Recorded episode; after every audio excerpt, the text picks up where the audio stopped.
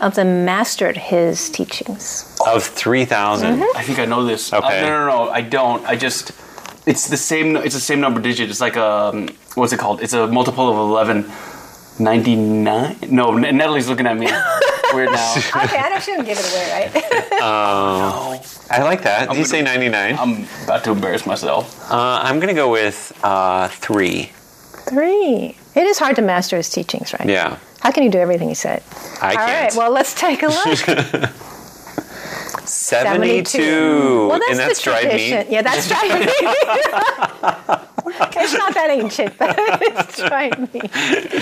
Okay, so the next topic is uh, filial piety. That's one of his major principles and teachings, right?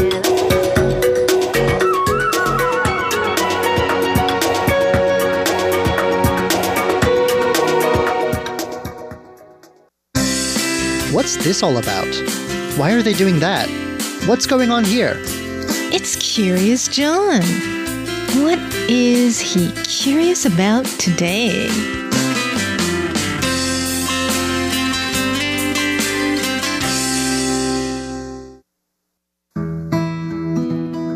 In most parts of the world, the word reservoir conjures up several images great works of public engineering, enormous pools of water held back by massive dams, drinking water flowing onto pipes and taps, and maybe even hydropower. But when most people hear the word reservoir, one image that probably doesn't come to mind too often is a fun day out. In northern Taiwan, though, things are different. For around 50 years, the Shimen Reservoir has been one of the region's most important public works, giving water and power to millions. But while it may sound bizarre to outsiders, most people in the north who hear its name are more likely to recall weekends filled with outdoor activities and an endless variety of good food. Local tourism official Mr. Yang joins us today to explain just what it is that makes this reservoir so well loved by so many. 石门水库等于是一九六零年代，它曾经是东亚地区最大的水库。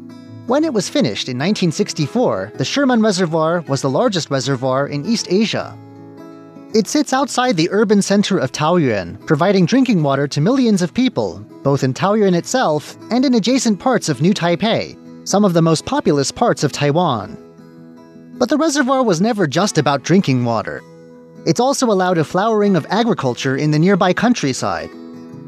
只要台风来之前，我们都会想办法让石门水库的水位稍微给它放流一点。 The reservoir is also used to prevent serious flooding, with regular releases of water before the arrival of typhoons, helping ensure that nearby cities don't end up underwater. 在我们的石门水库也有一个发电厂，水力发电，毕竟它的发电量还是 And while its output is somewhat limited, the reservoir is also able to generate some hydropower. Mr. Yang says there's a power station at the dam that fills the reservoir, helping to reduce Taiwan's reliance on fossil fuels, if only a little bit. 后来因为淤沙的关系，等于三分之一的容量被抓被。 Since the reservoir was finished, it's encountered its share of challenges, especially when it comes to silting. Around a third of the original reservoir has filled up with sand and soil since work was finally completed, making the whole reservoir much shallower than it used to be. This means that for water supplies to remain stable, there has to be enough rainfall to fill up the reservoir four times each year. Fortunately, this year has been a good one rain wise. 早期石门水库啊，哇，观光的功能比较强。石门水库过去还有很多的游乐设施哦，什么金鸟乐园、亚洲乐园。 From early on, the reservoir was the kind of place that attracted visitors. Even in other parts of Taiwan, reservoirs usually aren't very exciting places. But the Shimen Reservoir happens to be in the middle of some beautiful mountains, a perfect spot for taking a walk or riding a bike. 这边水库呢，每一个月都有不同的状况花景，像你从一月开始，你就有可以看得到梅花，到了年底你还可以看到枫。And every month brings something different, some new kind of flower or other natural sight, from color changing maple leaves at the year's end to plum blossoms early in the winter. And unlike many beautiful spots in Taiwan's mountains, this spot is easy to get to. Northern Taiwan's big urban centers, Taoyuan and Taipei, are both just half an hour or so away. Mr. Yang says that in theory, you could land at Taiwan's main international airport and get there pretty quickly, though you might be a bit jet lagged.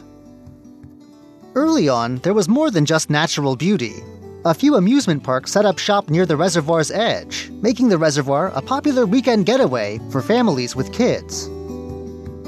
后来因为它被着重在民生用水，就是水质水源保护的功能跟性质。 The amusement parks eventually closed down because of concerns that they were impacting water quality. But people are still coming to the reservoir to admire the nature all around. And ongoing work, set to finish this year, will transform the reservoir into a new kind of tourist area. One Mr. Yang says will focus on exercise and outdoor activities. 石门水库虽然是一个老景点，可是我们桃园市政府要把它重新的改造，所以我们现在已经积极。 He says there's a sense that the demise of the amusement parks means that a lot of visitors these days just come to take a few photos and then drive on. The local government, though, is hoping to recapture some of the fun the reservoir brought to local people years ago, though with a new twist. For around five years, it set about planning trails and paths for walking, running, and cycling. In the final plan, 10 paths have been carefully laid out to offer something to everyone.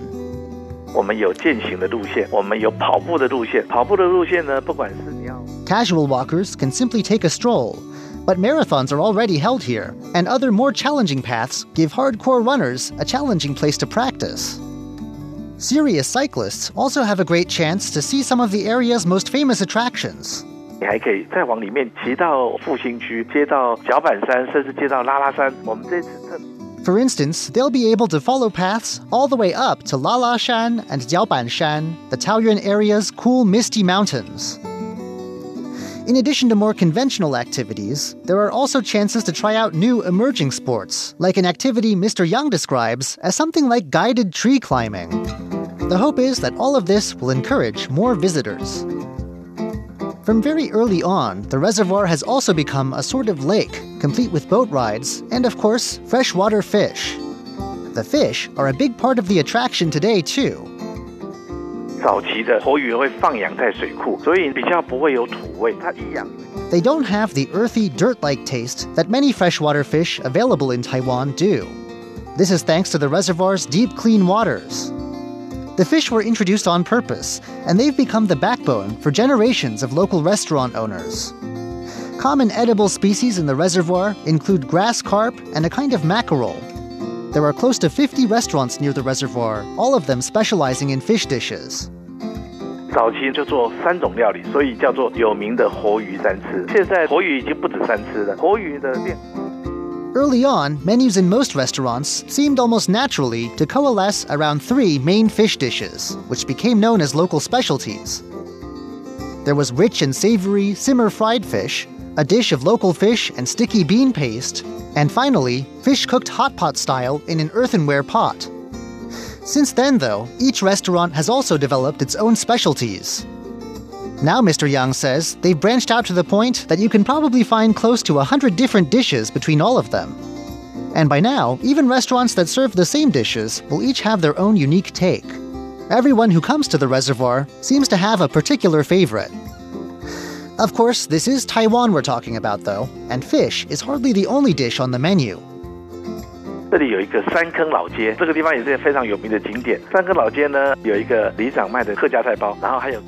Far up in the surrounding mountains, you can find traces of the cuisine of the indigenous Atayal people. But closer to the reservoir itself, there's another center of traditional cooking in the historic Sankeng Old Street. There, the dominant flavors are those of Hakka cooking, an important cuisine in the Taoyuan area. Around the Old Street, you can enjoy vegetable filled steamed buns and Nyowen Shui, a Hakka specialty made from sticky balls of pounded rice floating in a sesame soup and garnished with peanuts on top. The final big attraction of the reservoir that Mr. Young mentions are the historic sites that help illustrate the area's story. 当时呢，美国也派了很多的工程师来协助水库的建造。在我们目前石门水库还有两个宿舍。 The reservoir was a project of the Cold War era, and it was built with American help. The dormitories used by U.S. engineers and their local counterparts are still there. These, along with a magnificent view afforded by the dam at the reservoir's head, help visitors to appreciate the magnitude of the project and its impact on Taiwan through many years. In sum, Mr. Yang says, this is not your ordinary reservoir. It's a place that's been providing generations of local people with everything they need water, food, electricity, fresh air, recreation, and soon a range of outdoor exercise too. So, if you visit Taipei or Taoyuan and get told you're going to a reservoir, there's no need to be puzzled. You're set to experience a very local idea of a good time. I'm Curious John, and I'll see you again next week.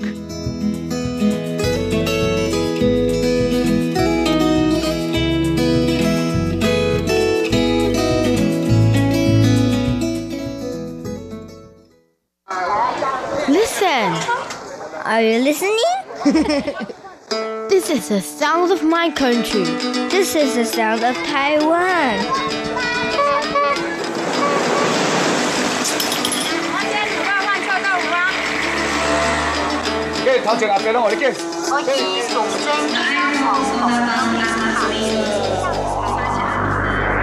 Taiwan, a small island with a whole world of sounds. Stroke of Light, a portrait of Taiwan through the eyes of painters, sculptors, filmmakers, and photographers.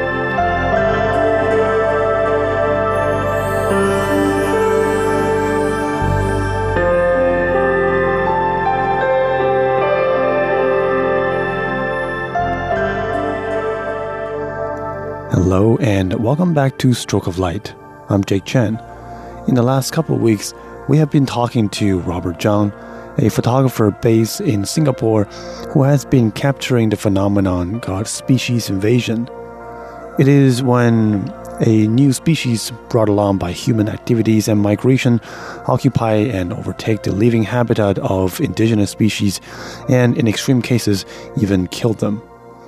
So, this week, we'll hear more from the artist and photographer about his research and conversations with scientists in both Singapore and in Taiwan and see how these scientists deal with the issue and ask the very important question of whether their method is ethical.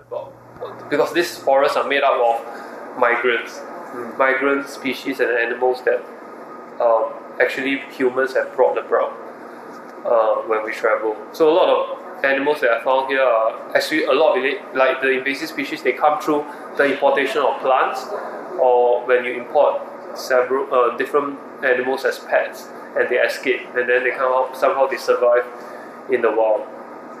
Uh, okay, so that's a lot of things, but that's also kind of the where I'm coming from when I make this exhibition. It's really about how, uh, really, the, the fundamental thing is looking at uh, the changes that people have brought about to the natural world.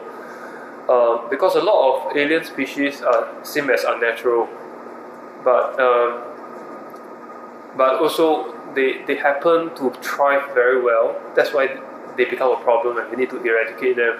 And the process of them thriving very, very well, somehow I feel that there's something natural. It almost feels like an evolution, isn't it? Yeah, it feels like an evolution. I feel that there's something natural going on at the same time, but uh, through the eyes of um, science or people, we see it as a very unnatural thing because it was caused by people. Uh, I, I spoke with one of the scientists involved in the, the eradication of the frogs in Taiwan, the, the alien species, and she said that this is, uh, make no mistake, this is not the fault of the animal. This is a purely human fault. Right. And that, therefore, we have to sort this problem out by erad- eradicating them manually. Okay. Yeah. Um, one of the interesting phenomena that I read from the description of some of your photographs Yeah. is that um, some animal species are, I think, incredibly invasive, like the frogs. They, Yeah. they, they cause a lot of harm and, and damage once they overtake an area, uh, Hmm. damage to other animals and, and to crops. Um, whereas there's a, a, a part of the literature writes about magpie. There's the blue magpie in Yeah. Taiwan, and then there's a, a similar Chinese magpie that's moved over to Taiwan. Uh, but it seems like they're able to mate Yeah. and sort of produce a, a new hybrid. Yeah. Right. Uh, so there's there's a sense of cohabitance Yeah. uh, between those species. Mm-hmm. Um, is there? Do you focus on either on either way on, on either result of a new species invasion, or or you focus on all of them? I um, I think the exhibition exhibition tries to give you a view. For me, I'm interested in a way to picture or to look at, actually, I think the forest of today is, is a very one that is created by people and human. The other human traces are all there, right? And we, I think, uh, I make pictures that kind of talk about uh, our presence or our control over it, or the result of our control, or the result of our accidental introduction of some species, and then they accidentally thrive. Um, and, and the scene of the magpies, I, I felt that it was quite a funny one because originally the Chinese magpie and the Taiwan the Formosa magpie, they came from the same um, same bird a few thousand years ago. I bet. Yeah, and, but they somehow in the history they split into two subspecies Because of the different uh, area. I think. habitats yeah, but this this would have happened so long ago Right. that we wouldn't know why. Maybe in the past. So there's these two species at different areas, and and so when I think it was an intentional importation of the Chinese magpie into Taiwan into some private farm or estate um, in Wuling County, and um, and I think that when they mated and the offspring was found, uh, it worried the authorities because like they are afraid that the pure Formosa magpie will be will become a hybrid. It will we will lose the purity of this bird. Right. So they went in and We'll continue our conversation with Mr. Zhang next week. Please make sure to tune in. For Stroke of Light, I'm Jake Chen. Talk to you then.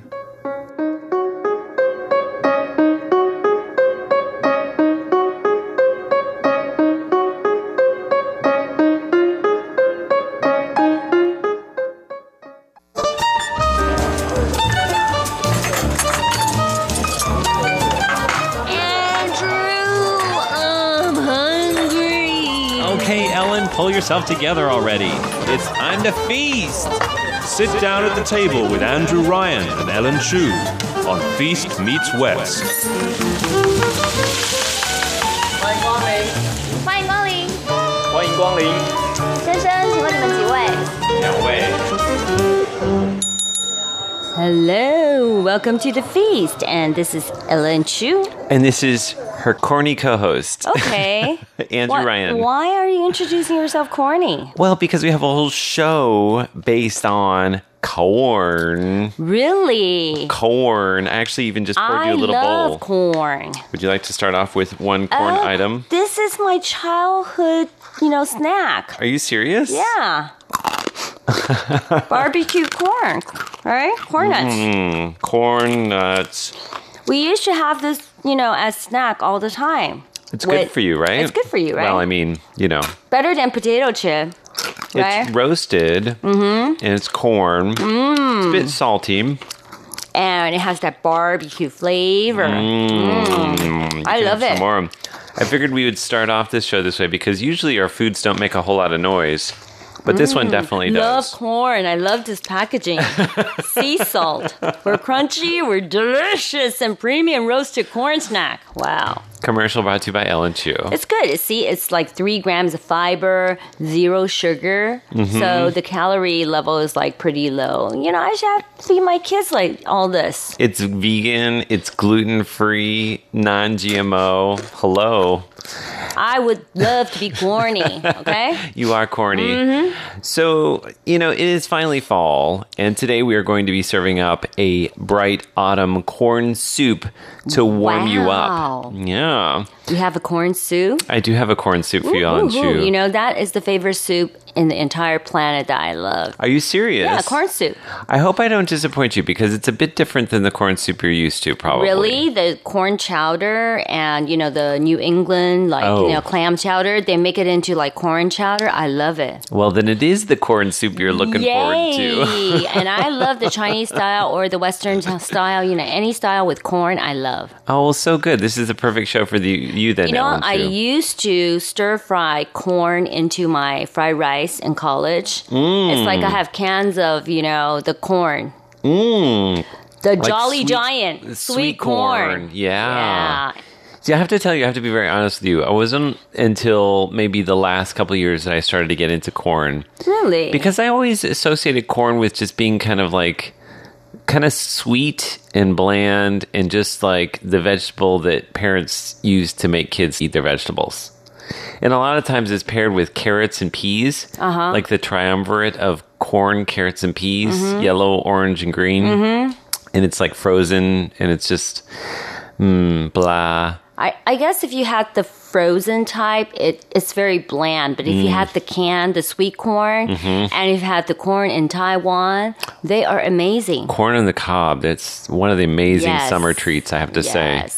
So we're going to be making that into a corn chowder a little bit later on in our show, and there's wow, a wow. Taiwan connection too. Oh. We're going to tell you all about that in our program today. Okay, so let's check the menu. In our very first course, we'll tell you all about the American Corn Connection. That's right. I'm actually going to have a corny quiz for you, Ellen mm, Chu. Again? Yes. Okay. In our second course, a look at how and why corn soup became an important part of Western cuisine in Taiwan. Wow. And in third and final course, we'll be sampling a corn chowder inspired by Andrew's recent trip home to the United States. That's right. But first, to get things started, we're going to have a corny song for you. All right. It's called A Wonderful Guy. It's from South Pacific by Claire Lyon. Now, I want you to listen for the word corny in this song. The Mm. All word corny is in this song, and we'll tell you what it means when we come back in just a moment. I expect every one of my crowd to make fun of my proud protestations of faith and romance.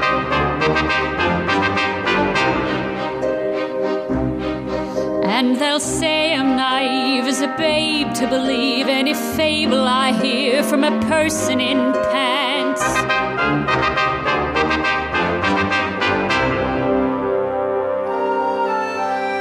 Fearlessly, I'll face them and argue their doubts away.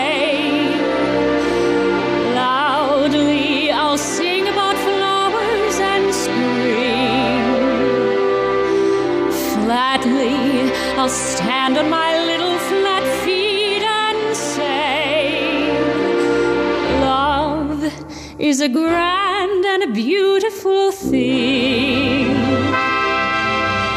I'm not ashamed to reveal the world famous feeling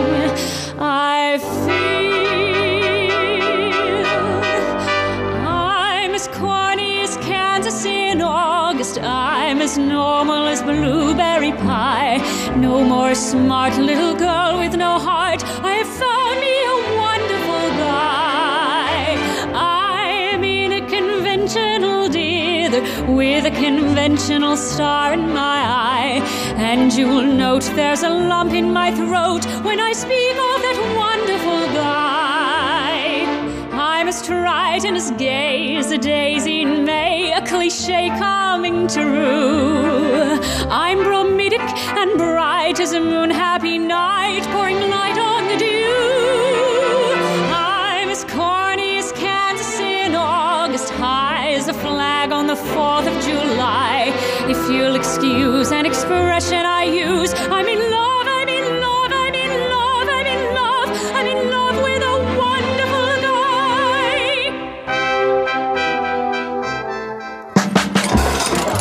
First course. Okay, she keep on saying that I'm corny. She's corny. Yeah. She's corny as Kansas in August. Right. Because Kansas is the plantation for corn. That's right. It's a Right. place where you plant corn. absolutely. And it's also Dorothy. yeah, Dorothy. Dorothy. I'm going to Kansas. they have the cornfield. That's right. Remember? The cornfields. That's right. In The Wizard of Oz. Mhm. So corny, I guess, eventually came to mean like if you're corn fed or you come from the cornfields. It's kind of like you're from the countryside. The first time that corny was used, uh, this is according to the Oxford English Dictionary, was 1932. and they were describing jazz musicians who called a style of playing corny if it was outmoded or worn out. Oh. The bounce of the brass section has degenerated into a definitely corny and staccato style of playing. Interesting, huh? Yeah. Corny. Well, I've got a corny quiz for you, Ellen Chu. Go ahead. Are you ready? These are all questions that have to do with corn. Okay. And this is all true or false, so you have a 50% Mhm. chance of getting every question correct. All right, number one the United States is the world's largest producer of corn. True. That's right. In 2017, it produced 371 million tons. Second place was China with 259 million tons, and then a big drop off, uh, followed by Brazil and Argentina. So, number two, there are more than 300 different varieties of corn available in the world. True or false? Mm, true. Used to be true. But there are so many types. There's not that many anymore. Some Latin American countries have as many as 50 varieties, like Mexico and Peru. In the United States, there are fewer than 10 varieties. Mm, okay. Yeah, kind of sad. We're our, a lot of our species are going extinct, That's why they're using the genetic, you know. genetically modified. Right. Well, genetically modified corn might be what's making the other species go extinct too. Ooh. Uh-uh. Okay. So number three, the most common variety of corn in the United States and in the world is called dent corn. True or false? Dent corn gets its name because each kernel has a dent in it. True. You're doing well, Ellen Chu. That is Mm-hmm. Thank very true. All right, number four. The largest use for American corn is animal feed. True or false? True. Close. Close. 40% of it, Mhm. or 130 million tons, is used to make a fuel called ethanol, which is billed as being cleaner, but has some cons as well. Mm-hmm. Interesting to note more corn goes to animal feed than to feeding humans. Exactly. I knew that, but I didn't know it was going to ethanol. Yes, who Right. knew? Mhm. All right, so number five corn is called maize in most countries. True or false? True. That is correct. Maize. Because the Indian, right? Yes. Maize. That's right, Right. which had an effect on Spanish, which you speak. Exactly. So smart, Ellen Mhm. Chu. All right, number six. On the corn plant, the ear or cob of the corn is part of the flower, and the kernels are the seeds. True or false? Wait, the kernel. The kernel are the seeds and the ear? The ear or the cob is the flower. True. You're doing well, Ellen Chu. Thank you. Got four right so Mhm. far. All right, number seven. The average ear of corn has 400 kernels. True or false? True. False? It has two times as many as that. It has about 800 kernels. Well, it depends on big and small, right? I said average. Okay. it's hard to average. I no. know, it's so hard. Mhm. I was surprised by that too. Okay. Usually it's 16 rows of about 50 kernels Mhm. apiece. They always have They an even counted it? number. Yes, yes. They always have an even number of rows. All right, number eight, Ellen Chu. Soft drinks and juices, even Coke and Pepsi, use corn as a sweetening agent. True. That is true. Mm-hmm. So, in fact, one bushel of corn can sweeten 400 cans of soft drink. Mm. All right, number nine. We know that corn and its byproducts are used in many different foods. What about non edibles? True or false? Corn and its byproducts can also be found in fireworks, rust preventatives, glue, paint, dyes, laundry detergent, soap, aspirin, antibiotics, paint, shoe polish, ink, and cosmetics. Ooh, this is a hard one. Uh, true? Good Mhm. job, Ellen Chu. Yeah. Very interesting, all the uses of corn. I know. Finally, number 10. This is a Taiwan question. Mhm. Taiwan has a variety of corn that can be eaten raw. False. Oh. Okay. We do have a kind of corn that can be eaten raw. It's called fruit corn, 水果玉米. Oh, 水果玉米, that's right. Yeah. But the thing is that I always cook it, you know, because, yeah. you know, you're still supposed to boil it, right? You don't have to boil it. Yeah. I know, but, it tastes you know, kind of gross if you don't. Exactly. It Yeah. has that grassy taste. And kind of like raw taste. So Very people fibrous. usually, yes. Mm. So 水果玉米 is uh, sweet, crisp, and juicy, and you can indeed uh, Eat it eat raw. it raw. Raw. Okay. Alrighty. So that's our quick corny quiz. Mm-hmm. Uh, we're going to play another song. When we come back in just a moment, uh, we're going to be talking about the different types of soup, corn soup that you can find in Taiwan, Japan, Mm-hmm. and we're going to be talking about where it might have come from. Hmm. But first, a song. What's the song, Ellen Chu? It's called 采收玉米, harvesting the corn, and it's by 太平国小 the Bunong, the Bunong tribe. Mhm, And it's this the is the, kids' choir. children's choir. Yes. Wow. So I didn't know that they had a like a traditional song about harvesting corn. So there I must think be I worked with them before, actually. Probably. They're very Yeah. famous. Mhm. They're excellent singers. Okay. So let's have a little listen to this. And when we come back in just a moment, more corny show. Hey. 明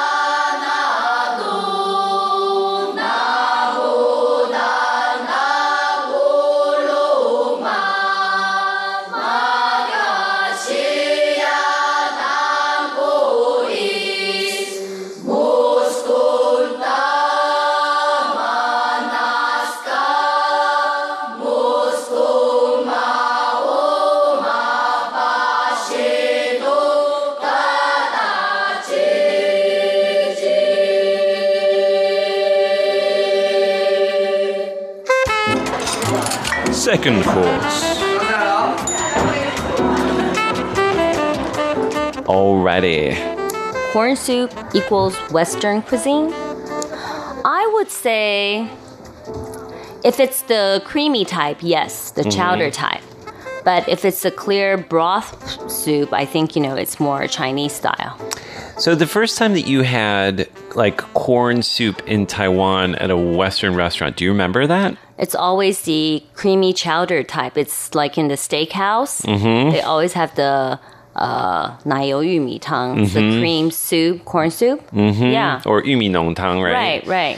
And so w- some of the characteristics of it is it doesn't necessarily have a lot of kernels of corn in it, right? Yes, it doesn't. It usually has kind of a very, it has like a, a thick stock. Yeah, they Which- put a lot of the um, cream in there and butter, Mhm. and they also boil it with milk. hmm I think they use a lot of cornstarch too to give it Yes. the kind of like the, the- goopiness. Exactly.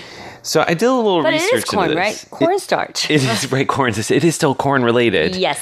Um, sometimes they put a little bit of chopped carrot in there, a little bit of mushroom. Sometimes they make an egg drop soup Oh yeah. with corn, and you Mhm. can find that in breakfast shops in Mm. Taiwan.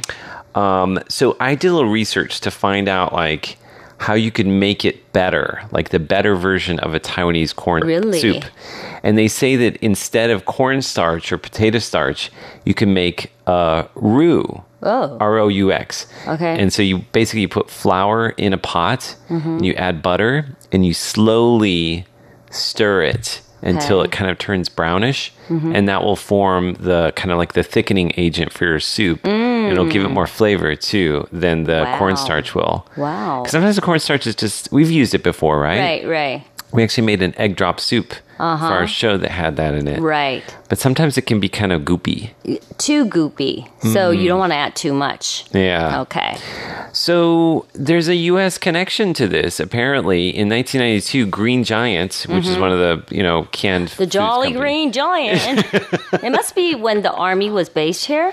Actually, they did. Uh, were using corn back then, but I think that it was a big competition they held in 1992 that really got people to make the soup themselves Mhm. at home. 1992. Mm. Okay. You were in Taiwan at the time. Yes, and I think I did host those programs that was promoting by the Jolly Green Giant. I bet you did. I did. That's- it that's was like you know we did games and you know we taught people how to pour the corn Mm-hmm. inside like soup and how to Mhm. make it at home. And apparently they had a big competition and they gave cash prizes for people that made sent in recipes, their favorite home recipe for this. Oh, And so that, you know, got people to buy more corn in cans. are you serious? That was the time when it really started. I thought it was when the U.S. Army was here. You know. What's interesting, back in the 1950s, it said that the United States brought um, three different kinds of pigs to Taiwan. Mm-hmm. And those pigs were all corn fed. Okay. and that was different from the previous pigs that Taiwan had, which were all they all fed on um, like sweet potato leaves, Right. or like kind of things that were grown in Taiwan already. Oh. And because they brought these new kinds of pork Uh-huh. to Taiwan, then they had to start importing a lot of corn. Oh. But that was corn for feed, and at the same time they started to import corn for eating as well. See. And at one point, the U.S. had an almost a monopoly Mm-hmm. on Taiwan's corn imports. Wow. Today, they import about 41% of their imported corn comes from the US. But I had like you know corn soup before 1992 Oh, well, I think in they those steakhouse. I think they definitely were serving it. I think it was once they got people to make it themselves that It it, kind of really, popular. yeah, it really skyrocketed.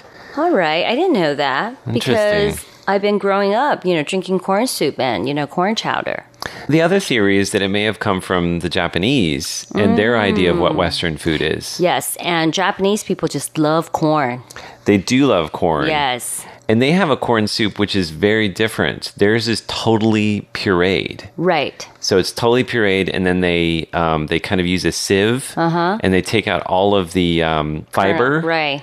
And then it just becomes like a kind of a thick Uh-huh. corn soup. Raw, creamy. Yeah, it's creamy. Creamy, They call it a potage, Mm-hmm. uh, which is a French word for a soup, a thick Mm. soup. But if you look up corn potage on the internet, the only references are Japanese. Oh, interesting. Interesting, right? I did a deep dive into this, Ellen. You did. You could. You could like turn in like a midterm paper on this. Okay. corn Corn. soup. if you want to know about corn soup or corn potage, I'll tell you all about it. or chowder, because I've actually made you a the chowder. next time, you know, they have like a school project or, you know, paper they need to turn in. Your kids. I'll send them to you, all right? I'll hook them up with some corn soup. That's right. All right. Well, I did spend a little bit of time creating a soup for you, Ellen Chu. Mm, Is it the more of the potage type or? It's more of a chowder type. Oh, wow. So the original kind the that you like. potato in there? Potato. I bought some Right. potatoes, Oh. chopped up some potatoes. I bought some fresh corn, put that in there. And I even did something interesting. I took the corn cobs. When you make the soup, you actually put the actual cobs in there Really? after you cut the, the corn off of it and that adds sweetness to the soup as well. Really? Yeah. You did do some deep study. Deep study, Ellen yeah. Chu. Very good. All right, another song, and when we return in just a moment, this we'll be sampling it. This is called Tang Wei Ren Shen. Okay, the life soup, the taste of the life soup, soup flavored life, right? Something anyway, like that. Zhang Han Ya is the singer. Yes. Okay. We'll be back in just a moment.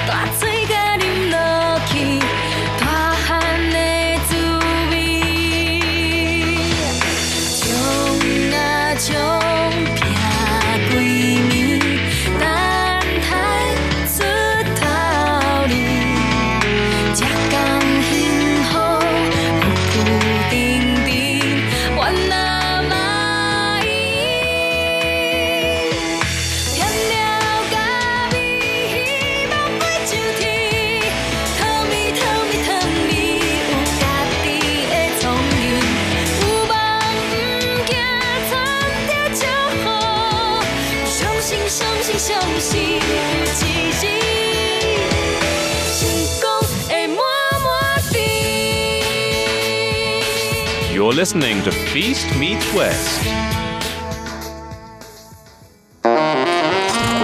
Third course.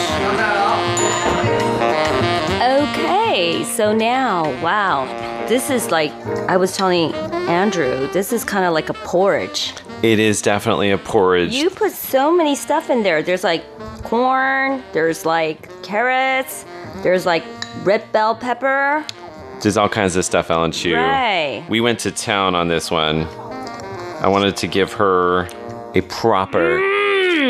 Whoa. Mm. I think this she likes good. it. I like it. Oh, good. I'm so glad you like it. Mmm. So it's a thicker soup than I've ever really made before. Mm-hmm. There's even some rice grains in there. So this was inspired by home Mm. cooked meal. This is inspired by all those chowders that we eat um, back in like the northeastern part of the United States. I recently went home to Cape Cod, Mhm. Massachusetts, and they, of course, do clam chowder, but they also do a nice corn chowder there. Mm. And um, you know, this is how I like it. It's like a meal in a bowl. I know. It's like you don't have to have lunch. hmm You could just drink this as breakfast or lunch. Just soup, and it's good for you Mhm. too. Like everything in there. There's nothing weird or like overly processed or like. I mean, it's a lot of fresh Nothing vegetables. weird. We never know. Do you drink soup that they put weird stuff in there? Oh yeah, if you get a soup out of a can, you never know what's going to be in there, right? hmm But with this, it's like, But the New England corn chowder is Mhm. pretty much like this. mm-hmm, very similar. I put a little bit of rice in this one Mm. um, to give it a Texture. A little bit of a texture Mhm. and to give you a little bit of your staple food Mm. because you need a little staple to feel full. This is good. Mm. Mm. So this whole process took about two hours, Mm-hmm. like to to slowly simmer it. You um, basically use beef uh, chicken broth. Mm-hmm. So I used about six cups of chicken broth Okay. and three potatoes, chop them up, um, and then boil those for about 45 minutes slowly, Mm-hmm. um, along with um, some spices and some other chopped up veg. And then the very last thing I did was I put some corn in So you put the corn last in half hour. last? last half hour Why? because you don't want the corn to kind of totally like get soggy. You oh, still want you it to be. the the ears in there? Mm, I put the ears in from the very beginning. Okay. Yeah. If you Mhm. put the ears in at the very beginning, and then once you put the actual corn in, you can take the ears out. Okay. Yeah. Oh, smart. this is good. She looks happy. This, I am very happy and satisfied. this okay? is a success. Okay, you are the most corny person I ever knew on this planet, okay? I'll take that as a compliment, I think. All right. Mm. Okay, so we're gonna be, you know, sending people out some love right Mhm. now. That's right. Please write to us. Sending people some love. Right. You know, giving their our private addresses. Oh. P.O. Box 123-199 Taipei, Taiwan. Email Andrew's private email box. A-N-D-R-O-O at rti.org.tw. You're hilarious. This Am I? is this is the way that like people I'm happy. signal that they're interested. Right. They give out their Private. email. Okay. Oh my goodness. All right. So next week, actually, we will turn our studio really pink. That's right. We're going to have our pink show. We'll be celebrating uh, Breast Cancer Awareness Month with a Mm. pink treat. I'm going to make a very tart panna cotta that is made with a fruit that's grown in Taiwan. Mm, I try to make something pink colored in our uh, pink show All right. for Pink Ellen Chu. And I did get my pink furniture. Oh my goodness. I challenged her a year ago. Mhm. And uh, so next week, I'm going to find out what exactly she bought. Right. And You that also means. satisfied. Right. What does have- it mean? means I'm going to have to buy one too. Uh huh. Alrighty. Okay. it's not very expensive, but it's like very pink and it's. Uh, I think it's convenient to have that in your home. I think so. Yeah. I think it looked pretty cool. Mhm. Alrighty, so uh, we'll tell you all about that next week. But first, before we go, we want to uh, mention we have one final song. It's called "Cornflake Girl." Whoa. Do you know Tori Amos was on the cover of a cornflake box? Which one? I only remember there was like a chicken there. Well, they had like many different people on the cornflakes Right. boxes. Usually, I think athletes and like That's happy right. kids and but stuff. why was Tor- Tori Amos? Well, apparently she was in a cornflakes commercial back in 1987, and then her record company came out with a cornflakes box with her likeness on it uh, many years later. Really? Gonna have She to trust me on this. She yes, model, kid model. kid model. Okay. All right, so cornflake girl for Feast Meets West. I'm Andrew Ryan. And this is Ellen feeling really corny and happy. Bye. Bye. Was a cornflake girl. Thought that was a good solution, hanging with the raisin girls.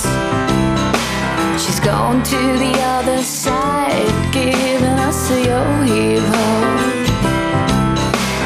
Things are getting kind of gross, and I go at sleepy time. This is not really this, uh, this, uh, this is not really happening.